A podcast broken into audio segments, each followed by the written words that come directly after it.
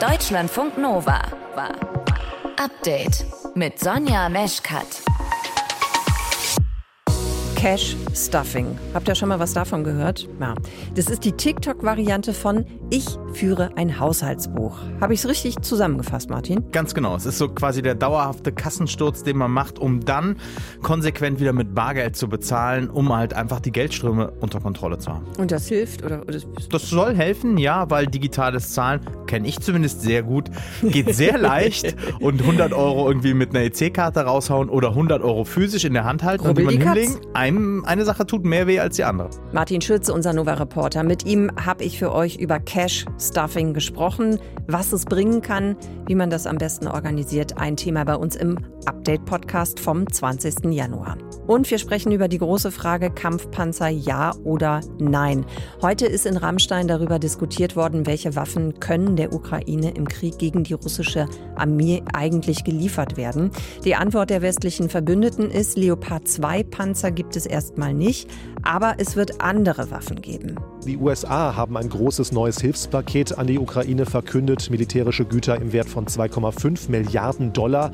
Vor allem Schützenpanzer und gepanzerte Fahrzeuge sind das, eines der größten Pakete seit Kriegsausbruch. Unser Korrespondent Oliver Neuroth mit einem kurzen Überblick. Ausführlicher wird's gleich, wenn wir darüber sprechen, ob diese Waffen etwas ändern können für die Ukraine. Ihr hört zu, das ist schön. Deutschlandfunk Nova. Jeden Tag sterben Menschen in der Ukraine im Kampf gegen die russische Armee. Das hat gestern der ukrainische Präsident Zelensky im Interview mit der ARD gesagt und deshalb wünscht er sich Kampfpanzer. Kannst du Leoparden liefern oder nicht? Dann gib sie her. Es ist ja nicht so, dass wir angreifen, falls sich da jemand Sorgen macht. Diese Leoparden werden nicht durch Russland fahren. Wir verteidigen uns. Леопарды эти, если кто-то переживает, не поедут по э, территории Российской Федерации. Мы защищаемся. Über weitere Waffen hat heute eine Konferenz in Rammstein diskutiert. Viele Länder haben daran teilgenommen, die USA, Frankreich, Großbritannien und auch Deutschland. Jetzt steht fest, ja, es wird weitere Waffen geben für die Ukraine, aber erstmal kein Kampfpanzer Leopard 2. Dennoch sprechen ExpertInnen von einem großen Paket. Gleitbomben, einige Panzer wie der amerikanische Striker sollen geliefert werden. Und wir möchten gerne eine Einschätzung dazu, wie diese Waffen den Krieg vielleicht auch noch verändern könnten. Und darüber sprechen wir jetzt mit Christian Mölling von der Deutschen Gesellschaft für Auswärtige Politik. Er ist Experte für Militärstrategie. Guten Abend, Herr Mölling. Hallo, guten Abend. Herr Mölling, wir haben in den vergangenen Tagen viel über Kampfpanzer gesprochen, dazu bisher also noch keine Entscheidung. Deutschland mhm. will erst mal prüfen, wie viele dieser Panzer überhaupt verfügbar sind. Wie wirkt das auf Sie? Ja, also entweder es ist unprofessionell in der jetzigen Situation, denn das ist ja jetzt keine überraschende Anfrage, oder es ist einfach eine, eine Ausrede. In beiden Fällen hat man allerdings den Eindruck, dass der, der Ernst der Lage in der Ukraine nicht im Vordergrund der Bewertung möglicherweise steht. Äh, und das wäre sehr traurig, denn eigentlich hat die Bundesregierung ja gesagt, dass sie die Ukraine unterstützen möchte. Kann es auch darum gehen, dass man gegebenenfalls einfach nur noch ein bisschen Zeit gewinnen möchte, was diese Entscheidung angeht? Naja, da würde sich ja die Frage stellen, Zeit gewinnen, wofür denn eigentlich? Also nochmal, wie gesagt, diese Diskussion um die Kampfpanzer ist ja nichts Neues. Da war völlig klar, auch weil die Debatte jetzt so hitzig geworden ist in den letzten zwei Wochen, weil ja auch unsere europäischen Partner gesagt haben, wir wollen jetzt liefern, wir wollen mit euch zusammen liefern in Deutschland, dass man dann äh, quasi jetzt so tut, als ob man unvorbereitet in Rammstein von dieser Frage erwischt worden wäre, nachdem auch der amerikanische Verteidigungsminister gestern da gewesen ist, klingt ein bisschen komisch, oder? Es gibt einige ExpertInnen, die jetzt auch schon getwittert haben, die sagen, dass der Fokus eigentlich viel zu stark auf diesem Kampfpanzer, also Leopard 2, liegen würde, weil dieses Paket, was es jetzt gibt, das sei ja schon groß. Was wollen die Ukraine-Unterstützerstaaten denn jetzt liefern? Also was ist da beschlossen worden? Es ist auf der einen Seite ein riesiges Paket, das stimmt schon von den Amerikanern beschlossen worden, äh, mit Schützenpanzern, mit gepanzerten Fahrzeugen, mit viel Munition, alles das, was man sozusagen jetzt nochmal liefern kann, denn die Ukraine steht auf der einen Seite vor ihrer eigenen Frühjahrsoffensive und muss auf der anderen Seite eine russische Frühjahrsoffensive fürchten. Gleichzeitig gibt es eine, den sogenannten Pledge aus Tallinn, also da haben sich Staaten äh, zusammengetan, ähm, neun oder elf, man weiß es nicht so genau, auch interessant, äh, ob Deutschland dabei ist oder nicht, ist zum jetzigen Zeitpunkt nicht klar. Auch da haben die Länder nochmal aufgeführt, was man liefert, da sind eine ganze Menge an Artillerie, Raketenartillerie und solchen Sachen mit dabei. Also alles Sachen, äh, woraus man schon sagen darf, das ist eine große qualitative Steigerung, was der Ukraine jetzt hier zur Verfügung gestellt wird. Es ändert aber nichts daran, dass schwere Kampfpanzer schon ein wichtiges Stück in dem Gesamtpuzzle sind. Das darf man jetzt nicht deswegen kleinreden. Trotzdem nochmal zurück auf dieses Paket, das ja dann doch recht groß ist, haben Sie auch gerade gesagt. Wie sehr können denn dann diese Waffen den Kriegsverlauf verändern? Hat das einen Einfluss? Ja, natürlich hat das einen Einfluss. Äh, ganz klar. Also hier sind ja äh, vor allen Dingen Sachen äh, mit dabei. Ich will das jetzt mal hervorheben, was sozusagen Artillerie oder auch langreichweitige Artillerie hier mit dabei ist. Hier geht es jetzt möglicherweise darum, äh, Reichweiten, die sonst begrenzt gewesen sind auf 100, möglicherweise, dass sie ausgeweitet werden auf 150. Das muss man sich noch mal ein bisschen genauer angucken. Das bedeutet, dass sie die Ukraine, dass die Ukraine ähm, Russland schon bei der Aufstellung seiner Streitkräfte treffen kann, beziehungsweise bei den Versorgungswegen. Und da haben wir jetzt in den letzten zehn, elf Monaten gelernt, Versorgung, Logistik ist im Grunde genommen das A und O beim Krieg. Aber ähm, was fehlt, und deswegen sind halt die Kampfpanzer so ein wichtiger Baustein, wenn sie Territorium und auch Menschen zurückholen wollen, äh, dann bedeutet das, dass sie angriffsfähig sein müssen. Und dazu gehört eben tatsächlich gehören Kampfpanzer, die in der Lage sind, ähm, ein Kollege hat das noch nicht mal als Vorschlaghammer bezeichnet, das ist deren Aufgabe, sozusagen den, den Weg frei zu machen. Am Ende des Tages müssen sie Gebiet zurückerobern, an Land oder auf dem Land. Da reicht es nicht aus, Luftabwehr zu haben in irgendeiner Art und Weise.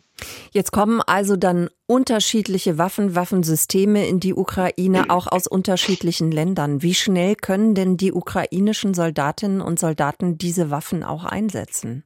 Das weiß ich nicht. Ich glaube, dass wir äh, aber vor allen Dingen erstmal annehmen dürfen, dass sie es schneller machen, als wir denken. Denn das ist ja die Lehre der letzten zehn bis elf Monate. Die Ukrainer, die um ihr Überleben kämpfen, das ist, glaube ich, ein Gefühl, das wir alle irgendwie gar nicht kennen, die sind schnell vom Begriff und sind auch schnell dabei, die Sachen so einzusetzen, wie sie es brauchen. Das heißt, die interessiert möglicherweise auch die Vorschrift, wie sie die Waffen einsetzen sollen, aus deutscher Sicht eigentlich gar nicht so sehr. Und dazu kommt auch, dass es hier ja teilweise Systeme gibt, wo quasi Munition nachgeliefert wird für Systeme, die die Ukraine schon ähm, schon besitzt, also zumindest zum Beispiel bei den Raketenwerfern. Also alles das sind Sachen, äh, wo die Ukraine keine Anlernzeit braucht. Sie hat aber schon ein Problem, ähm, dass sie halt im Grunde mit so vielen unterschiedlichen Typen aus Europa zu kämpfen hat. Letztendlich ist es aber so, besser diese große Vielfalt zu haben, als gar nichts zu haben. Herr Mölling, dann danke ich sehr fürs Gespräch und für Ihre Einschätzung. Christian Mölling von der Deutschen Gesellschaft für Auswärtige Politik. Deutschlandfunk Nova. Update. Heute öffnet die Grüne Woche in Berlin für die Besucherinnen und Besucher. Das ist die Messe für landwirtschaftliche Erzeugnisse und es gibt eigentlich für fast alles einen Stand für Gemüse, für Honig, Blumen, Holz und so weiter und so fort. Die Bundesregierung hat ja im Koalitionsvertrag festgeschrieben, dass 30 Prozent des Landbaus bis 2030 auf Bio umgestellt werden sollen. Wenn wir mal gucken, bisher sind es gerade mal 10 Prozent. Deswegen fragen wir uns, wie realistisch ist denn eigentlich dieses 30-Prozent-Ziel? Auch mit Blick darauf, dass im vorigen Jahr rund 4 Prozent weniger Bioprodukte verkauft worden sind. Wir gucken uns den Standpunkt von Marie Tigges dazu an. Die ist Biolandwirtin aus dem Sauerland. Das ist ein Familienbetrieb mit eigenem Hofladen. In dem gibt es unter anderem Rind- und Hühnerfleisch, Eier, Käse und auch Apfelsaft. Hallo Marie. Hallo. Marie, die Regierungskoalition will ja, dass bis 2030 30 Prozent des Landbaus Bio sind bis dahin. Findest du das ein sinnvolles Ziel? Äh, also mehr Biolandwirtschaft ist natürlich gut, aber die Frage ist halt, inwieweit das umsetzbar ist und inwieweit das Ganze dann noch so funktioniert, wie der Urgedanke von Bio auch ist. Hm. Warum zweifelst du daran, dass das umsetzbar ist? Oder wo sagst du, das wird halt schwierig? Naja, wo mehr Bioprodukte produziert werden, müssen natürlich auch mehr Bioprodukte gekauft werden. Und schon jetzt gehen viele Bioprodukte ja auch über den normalen Handel und nicht mehr nur über die Bioläden weg. Und ähm, da sind die Preise natürlich auch deutlich geringer, was wir als BiolandwirtInnen natürlich auch merken. Und eine Bioproduktion ist in der Produktion schon deutlich teurer und da muss natürlich der Endpreis auch stimmen. Mhm. Also ist 2030 einfach ein zu ambitioniertes Ziel, es bis dahin zu schaffen? Bräuchte man mehr Zeit oder woran wird es aus deiner Sicht hapern? Es wäre schon machbar, aber es, meiner Ansicht nach bräuchte es vor allem mehr Aufklärung auf Seiten der LandwirtInnen und auch Seiten der VerbraucherInnen was bedeutet Bio eigentlich und was kaufe ich da eigentlich, warum sollte ich das kaufen oder warum ist das jetzt besser, weil bisher hat Bio das Image, es ist vor allem teuer hm. und an der Ecke hakt es für mich vor allem an beiden Seiten. Was war denn dann der Grund für dich und deine Familie, den Hof auf Bio umzustellen? Für uns war es in erster Linie tatsächlich Akzeptanz. Wir hatten sehr mit der Akzeptanz der Landwirtschaft zu kämpfen hier in der Region das ging über Anzeigen, wenn wir Mais gefahren sind, weil ja die Straße verschmutzt ist und Vorwürfen von Massentierhaltung und sowas. Und mit der Umstellung auf Bio haben wir dann auch unseren Hof geöffnet für die Öffentlichkeit, sodass man schauen konnte. Und wir haben im Prinzip gar nicht viel anders gemacht, aber die Akzeptanz war deutlich höher. Und damals war das noch so, heute ist es leider nicht mehr so. Auch die Bezahlung war viel besser. Mhm. Und wo habt ihr für euch gemerkt, das sind Punkte, da braucht ihr vielleicht auch mehr Zeit, als ihr selbst gedacht habt? Also der Acker, der Boden braucht natürlich ein bisschen, bis er sich akklimatisiert hat auf die Biobewirtschaftung. Also da dauert es einfach ein bisschen, bis sich das alles eingependelt hat. Im Stall bei der Tierhaltung mussten wir gar nicht so viel ändern, weil wir vorher schon viel Weide- und Strohhaltung hatten. Also ich denke, vor allem auf dem Acker hat es einfach drei, vier Jahre gedauert, bis sich das alles eingelebt hat. Weil der Acker dann auf eine bestimmte Art und Weise irgendwie vorbereitet werden muss oder muss der eine Weile brach liegen oder was ist da der Grund? Nee, man muss einfach, also vorher hat man ja zum Beispiel zur Unkrautbekämpfung hat man ja auf chemische Mittel zurückgegriffen. Mhm. Und in der Biolandwirtschaft greift man da eher auf mechanische Mittel zurück. Also man pflügt dann mehr oder hackt oder striegelt. Und es dauert einfach eine Weile, bis das Unkraut dann mechanisch so weit zurückgedrängt ist, dass man da weniger Arbeitsaufwand hat. Ich habe das ja eben auch schon mal gesagt, also der Verkauf von Bioprodukten ist zurückgegangen im vorigen Jahr. Wie kommt ihr denn eigentlich jetzt in dieser für Biolandwirtinnen und Wirten gar nicht so einfachen Zeit wirtschaftlich klar? Wie ist das für euch auf dem Hof? Im Hofladen haben wir das auf jeden Fall sehr, sehr stark gemerkt. Dieser Rückgang am Interesse von Bioprodukten oder ich glaube allgemein, das hat auch noch nicht mal unbedingt mit Bio zu tun, aber einfach mit der Nachfrage nach äh, speziellen Produkten, die vielleicht ein bisschen teurer sind. Aber tatsächlich war es im Sommer irgendwann so, dass ich mal nach Biofleisch im Supermarkt gegriffen habe und das war teurer als das Fleisch bei uns aus dem Hofladen gewesen wäre. Da haben wir einfach darauf reagiert, dass wir halt von vornherein weniger angeboten haben, also weniger geschlachtet haben. Wir haben unsere Hühnerherde halbieren müssen dass wir die Kosten nicht mehr haben in der Haltung. Hm. Aber mittlerweile hat sich das tatsächlich wieder ganz gut erholt.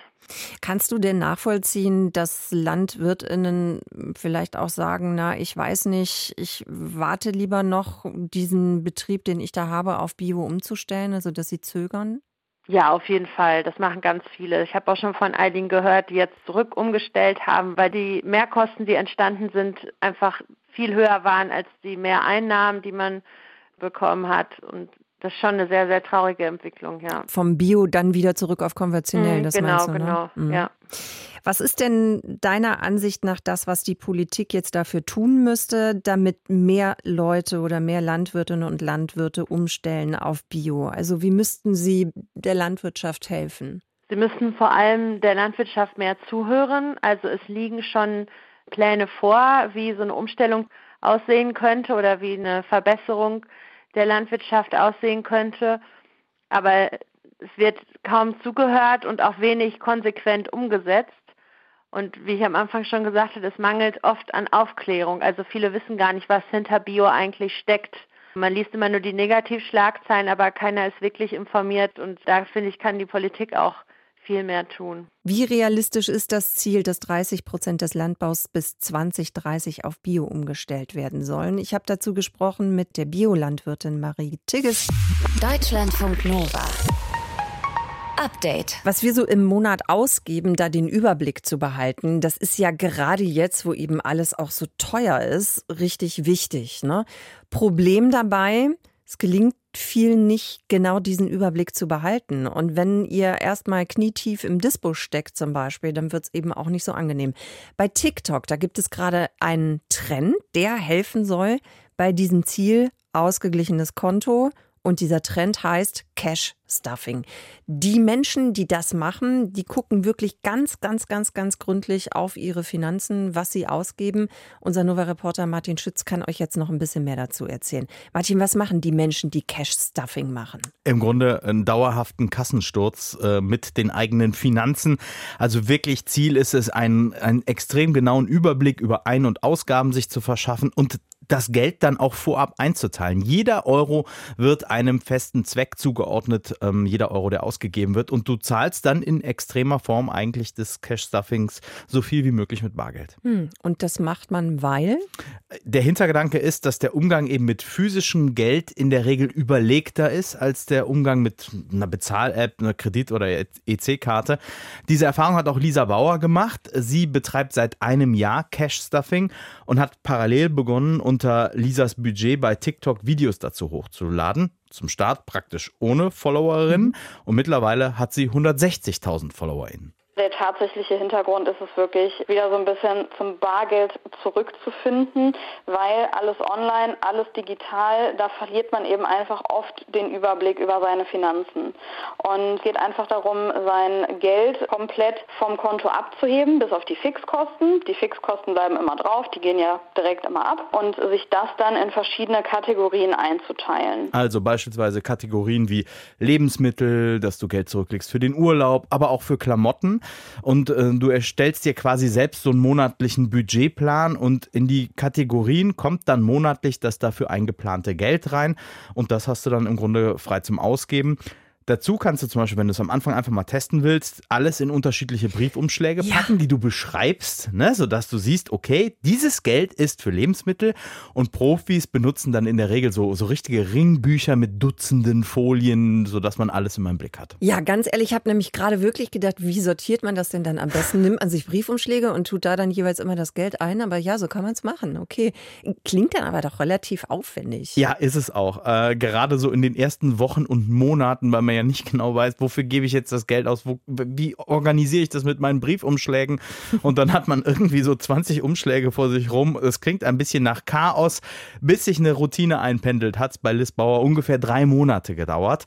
Aber aus dem Cash-Stuffing haben sich bei ihr ähm, aus ihrer Sicht mittlerweile große Vorteile ergeben. Ich habe es dann endlich mal geschafft, nach Jahren in meinem Dispo rauszukommen. Da war ich eigentlich wirklich immer in den roten Zahlen. Ich habe das dann so ganz langsam abgetragen und habe seit Juni, genau im Juni habe ich es dann geschafft, aus dem Dispo rauszukommen, habe nebenbei halt auch weiter gespart und ja, fühle mich jetzt mittlerweile eigentlich richtig gut so mit meinem Geld. Ja, die Erklärung dafür ist simpel. Bei ihr bleiben halt so dauerhafte Impulskäufe aus, ähm, weil die eben in keinem Budget vorgesehen sind. Und wenn hm. man diszipliniert ist, dann passiert es eben nicht, dass man sich mal schnell mit der EC-Karte oder sonst wie ein paar Schuhe kauft, das dann nachher doch die falsche Farbe hat und auf ewig im Schrank bleibt. Okay, das ist dann am Ende wirklich so ganz zielgerichtetes kaufen und wenn mhm. du für das eine keinen Umschlag hast mit Geld drin, dann kannst du es auch nicht ausgeben. Verstanden. Ja. Das heißt, das ist dann auch eine Frage von bewusstem Verzichten? Also Lisa Bauer macht das jetzt nicht, weil sie plötzlich Frugalistin ist, also bewusst ein, so ein mönchisches oder bescheidenes Leben ja. führen will, sondern einfach aus dem simplen Grund, Überblick über die Finanzen zu haben äh, und damit auch unabhängiger einfach zu sein und eben frei von solchen unnützen Einkäufen zu sein. Aber was ist denn jetzt, wenn ich irgendwie mal unterwegs bin und mhm. mir gefällt irgendwas und ich habe den Umschlag ne, nicht dabei mit der Kohle? Das heißt, elektronisches Zahlen generell nicht möglich oder geht das dann doch noch? Also es ist ja mal keine Religion, das muss man ganz klar mhm. dazu sagen. Das kannst du für dich selbst sehr, sehr flexibel gestalten. Digital bezahlen bedeutet ja auch nicht automatisch, dass du Geld verschwendest. Ne? Das muss man ja auch mal ganz klar sagen. Im Zweifel ist es ja auch sogar noch sicherer, weil du nicht einfach irgendwie mit deinem Bargeld in der Gegend rumläufst oder in deiner Wohnung hunderte Euro rumliegen hast, die mhm. ja im Zweifel auch mal geklaut werden können, du sie verlierst, was auch immer. Digital einkaufen kann auch bedeuten, dass du Geld sparst, weil du bestimmte Angebote findest, die billiger sind als in einem Laden oder eben größere Mengen kaufen kannst, die die Produkte billiger machen. Und deswegen nutzt auch Lisa Bauer immer wieder die Möglichkeit und kauft im Internet ein. Aber sie zieht die Ausgaben dann direkt von dem physisch vorhandenen Geld, von dem Budget das sie im Briefumschlag oder eben im Ringbuchfolienfach steckt, ab, damit nichts durcheinander kommt. Und natürlich kann man auch mal außer der Reihe sich eine Freude machen. Cash Stuffing ist ein neuer Trend bei TikTok, erinnert ein bisschen an eine neue Form, ja, vom guten alten Haushaltsbuch, ne, mit Budgetplan. Was das bringen soll, hat euch Martin Schütz erklärt. Danke dir. Deutschlandfunk Nova. Update. Ein oder zwei Sätze, vielleicht sind es auch nur ein oder zwei Wörter, wer weiß das schon so genau, aber die auf jeden Fall so, dass das alle im Stadion hören können. Vielleicht ist dann sowas dabei wie, er hat ihn beleidigt oder das war abseits. Die Schiedsrichter sollen bald in der Fußball-Bundesliga ihre Entscheidung den Fans erklären. Da geht es um Transparenz, ne? hofft zumindest das International Football Association Board. Im Football wird das ja auch schon längst gemacht, diese Erklärung für die Zuschauer. Wie das im Fußballstadion dann bei uns in Deutschland funktionieren soll, das erklärt euch jetzt Przemek Juk. Przemek, wie soll die Kommunikation mit den Fans denn genau funktionieren? Im Prinzip genau wie in der NFL, also der American Football Liga in den USA. Das Schiri-Mikro wird angeschaltet, die ganze Arena hört dann die Ansage und dann erklärt der Schiri wirklich sehr kurz und klar seine Entscheidung. Das klingt dann ungefähr so. Personal foul, unnecessary roughness. Los Angeles number three. 15-yard penalty, automatic first down. Number three has been disqualified from the ball game. Okay, da ist jemand disqualifiziert worden, das hat man gehört, ne? Und davor die Begründung. Genau. Okay. Beim Football ist das ganz normal üblich. Bei jeder Entscheidung beim Fußball wird das wohl erstmal nur bei den Videobeweissituationen passieren. Ich meine, die Schiris, die haben ja eh so ein Headset, dann wird das einfach mhm. laut geschaltet. Weil bisher ist das so, dass die Entscheidung nur auf der Videoleinwand kommuniziert wird. Das heißt, der Schiedsrichter, der erzählt dann einfach drauf los oder passiert das nach bestimmten Regeln oder wie? Ja, wahrscheinlich eher nicht einfach drauf los erzählen. Wahrscheinlich wird das wie beim Football sein. Es wird so standardisierte Sätze geben. Hm. Also keine Panik, der Schiri wird jetzt keinen Impulsvortrag halten. Und zum Glück die Kommunikation der Schiris untereinander, die soll geheim bleiben. Erst wenn die Entscheidung dann feststeht, dann kommt es auf die Lautsprecher. Und übrigens, das ist ja auch beim Football so. Der Schiri macht sich selber laut. Also wir brauchen jetzt nicht hoffen, dass wir da irgendwie kleinen Gossip aus dem Schiedsrichterfunk mitbekommen. Ja, mal was machst du nach dem Spiel? Gehen wir was essen. Genau. Ähm, hast ja gerade schon den Vergleich zum Football selbst zur NFL äh, gebracht. Ne? Das heißt also, jetzt der deutsche Fußball ist da jetzt nicht Vorreiter oder sowas bei dieser Geschichte. Genau, also bei den ursprünglich amerikanischen Sportarten, da wird das zu großen Teilen schon gemacht. Sowas wie Baseball, American Football oder auch Eishockey. Und beim Basketball, da gibt es sogar eine ganz besondere Lösung. Da diskutieren die Schiris die Entscheidungen am Tisch praktisch bei offenem Mikro und die Zuschauer, die hören's. Wobei auch da gibt es Einschränkungen, das hat mir Carsten Straube erzählt. Er ist internationaler Basketball-Schiedsrichter. Also wir hatten das in der Champions League auch, dass der, dass der O-Ton sozusagen übertragen wird. Ähm, bei der Europameisterschaft und bei der Weltmeisterschaft haben wir das auch. Das ist aber, wird nicht alles übertragen, sondern es wird sozusagen regulierend ähm, durch, durch das TV sozusagen übertragen. Was heißt regulierend? Naja, es ist je nach Spielsituation sozusagen abhängig gewesen ähm, und wie gerade sozusagen die aktuelle Gefühlslage war. Okay, also auch da gab es einen Filter und man muss dazu wissen, beim Basketball gibt es so ein festes Protokoll, wie diese Schiedsrichtergespräche abzulaufen haben. Da muss man sich teilweise wirklich auf Artikel beziehen. Also das, das klingt dann wirklich so, so ja. Hm, nach Artikel 37.1 war da keine Absicht, den Ball zu spielen. Deswegen entscheiden wir auf unsportliches Foul. Das gibt es ja jetzt beim Fußball eher weniger. Deswegen denke ich, ist das beim Fußball eher unwahrscheinlich, dass wir zu den Diskussionen Zugang bekommen.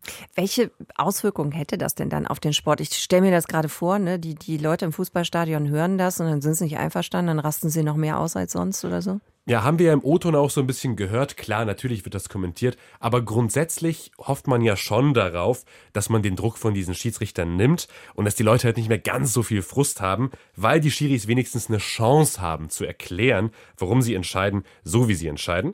Und diesen Vorteil sieht auch Basketball-Schiedsrichter Carsten Straube. Ja, ich finde es schon transparent auch für die Zuschauer, zumal es ja auch so einen, so einen pädagogischen, edukativen Touch eben halt auch hat, ja, damit man auch Videomaterial auch mal hat, so, um, um halt auch andere Schiedsrichter zu schulen. Ja klar, der edukative Touch, der ist jetzt beim Basketball stärker, wenn man die Diskussion mitverfolgen kann. Aber den kann ich mir gut auch beim Fußball vorstellen, wenn der Schiri beispielsweise kurz erklärt, die Hand war zwar am Ball, aber der Spieler stand halt unmittelbar vor dem Schützen, dass er nicht mehr die Chance hatte, wegzugehen. Deshalb entscheiden wir auf kein Handspiel. Mhm. Dann ist vielleicht das Verständnis, warum es gerade kein Elfmeter gibt, ein bisschen größer. Übrigens auch Ex-Schiri Manuel Gräfe, der fordert das schon seit Jahren, dass die Schiris endlich zu den Fans sprechen können. Jetzt ist ja heute Start Bundesliga wieder Ne? Ähm, ist jetzt aber nicht so, dass die da heute schon direkt mit dem Plan dann rangehen und wir können alle im Stadion hören, ach guck mal, so begründet sich das. Genau, also so schnell geht's nicht. Erstmal gibt's natürlich eine Testphase und äh, die findet auch vor allem im internationalen Fußball statt. Beim ersten Mal werden wir es jetzt sehen am 1. Februar, nämlich bei der Club-WM in Marokko. Und dann, wenn im Juli die WM der Frauen in Australien und Neuseeland stattfindet, ist der Einsatz auch denkbar. Und der Testzeitraum, der beläuft sich erstmal auf ein Jahr. Das heißt, wenn alles funktioniert, haben wir das in der Bundesliga zumindest in mittlerer Zukunft. Mittlere Zukunft heißt frühestens 2024. Warum Schiedsrichter und Schiedsrichterinnen ja auch bald ans Mikro müssen, dazu habt ihr Infos bekommen vom Przemek Juk in Deutschlandfunk Nova. Deutschlandfunk Nova. Update. Ein Leben ohne Kuchen ist möglich, aber sinnlos. Ja, das ist so. Da gibt's auch gar nichts zu diskutieren. Kann es etwas Schöneres geben als nette KollegInnen, die einen selbstgebackenen Kuchen mitbringen und man snackt den dann eben einfach mal so weg und freut sich einfach über die geile Kombi aus Zucker und Fett. Ja, okay. Man kann das auch anders bewerten. So wie Susan Jepp, die ist Vorsitzende der britischen Lebensmittelbehörde FSA und die fordert, Leute, lasst den Kuchen zu Hause. Aus ihrer Sicht sei das wie passives Rauchen und man würde den anderen lieben Kolleginnen und Kollegen damit nur schaden. Boah, das sitzt aber, ne? Kuchen im Büro soll schlimm sein. Das können wir natürlich nicht so stehen lassen und haben unsere Reporterin Celine Wegert aufs Thema angesetzt. Wer kennt's nicht? Du hast dir gerade noch richtig konsequent deinen selbstgeschnibbelten Salat ausgepackt und dann kommt Ingo aus dem Büro von nebenan und knallt dir einfach einen Streuselkuchen auf den Tisch. Weißt du, was heute nämlich ist? Tortenfreitag. Und schon war's das mit der gesunden Ernährung, weil kann man ja auch irgendwie schlecht ausschlagen, so einen selbstgemachten Kuchen. Es kommt dann vielleicht noch so ein bisschen der Gruppenzwang mit dazu. Das heißt, äh, man hat vielleicht ein schlechtes Gefühl, die Kollegin hat den jetzt extra gebacken, hat sich Zeit dafür genommen was ja auch ein Ausdruck von Wertschätzung ist den Kollegen gegenüber. Kuchen im Büro löst sozialen Druck aus, sagt Ernährungsberaterin Eva Maria Endres. Deswegen kann es uns manchmal echt schwerfallen, den abzulehnen, auch wenn wir uns eigentlich vorgenommen haben, mal nichts Süßes zu essen. Aber ist Kuchen deswegen wirklich das neue Passivrauchen? Also den Vergleich jetzt zum Rauchen zu ziehen, finde ich schon sehr stark, weil beim Rauchen kann ich ja wirklich nicht entscheiden, ob ich die Luft jetzt einatme oder nicht. beim Zucker kann ich zumindest noch eine bewusste Entscheidung treffen. Und wie schädlich Kuchen für uns ist, das kommt darauf an, wie viel wir davon essen und wann. Fachgesellschaften sagen, maximal 50 Gramm Zucker am Tag, in welcher Form auch immer, das ist akzeptabel.